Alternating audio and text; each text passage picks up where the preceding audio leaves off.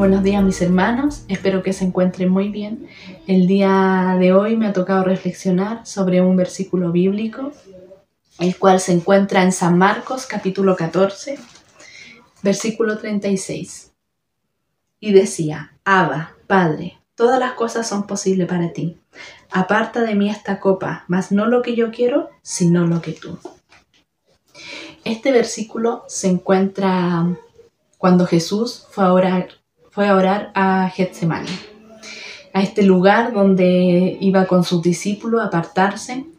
Eh, les invita que le ayuden a orar, a clamar, porque él ya estaba angustiándose. Él se estaba colocando triste porque sabía lo que se venía, sabía de su arresto y, para, para él eran horas difíciles en esta oración que hacía Abba Padre, él reconocía el poder que tenía eh, Dios de cambiar la situación, quizás de hacer desaparecer todo lo que estaba pasando, pero primeramente él quería agradarle, él quería hacer la voluntad de su Padre.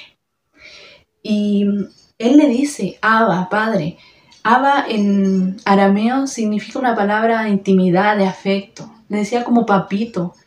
Él ni siquiera reclamaba eh, por la situación en la que estaba pasando, porque sabía que iba a caer sobre él la ira divina, que él iba a pagar por nuestros pecados, que gracias a lo que iba a pasar íbamos a tener salvación. Y algo hermoso lo que sucede aquí que cuando estaba sobre más presión, él buscó a su padre. Cuando uno está sobre más presión, salen cosas hermosas.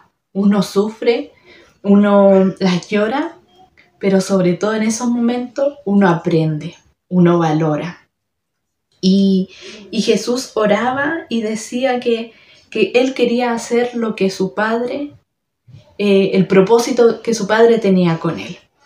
Y hoy en día nosotros eh, estamos pasando una situación que para nadie es desconocida, para el mundo entero, estamos en la misma y, y estamos, que pasamos a cuarentena, transición, que puede haber un retroceso, ¿cierto?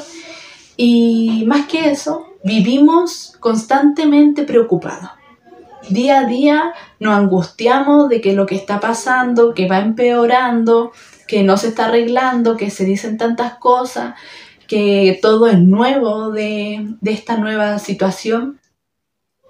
Y a veces esta preocupación, esta presión que, que estamos pasando, antes de acercarnos a nuestro Señor, nos va alejando.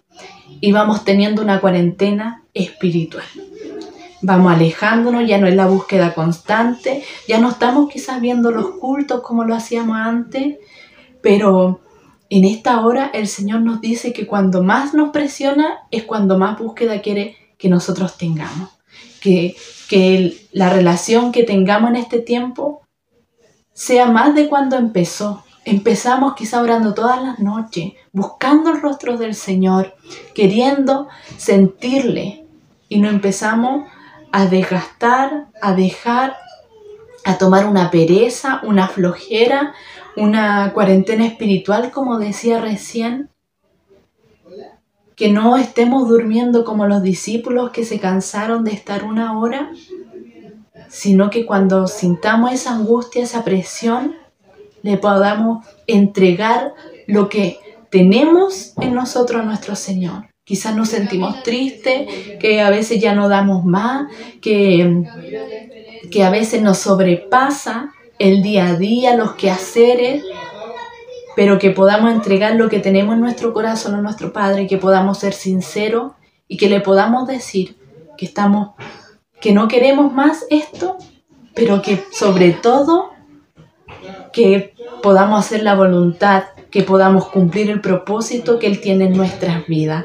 Es, esta, es una semana, ¿cierto?, especial pero que no solamente esta semana sea de búsqueda, de gratitud por lo que Él hizo, sino que sea siempre, en cada minuto, constante, que seamos perseverantes en este caminar, que no nos dejemos estar por la situación en que estemos viviendo, sino que eso nos acerque a nuestro Señor y valoremos lo que Él hizo un día por nosotros, lo que Él entregó, que oró por nosotros, estando en una situación tan difícil, pensó en usted, pensó en mí, qué, qué maravilloso, porque cuando uno está pasando, a veces se pone egoísta y Él no fue así. Y nuestro mejor ejemplo es Él. Así que le insto, mis hermanos, a seguir, a seguir en este tiempo que quizás nos sentimos presionados, angustiados del día a día, que podamos entregar nuestras cargas, que los podamos buscar, que le podamos decir, papito, aquí estoy.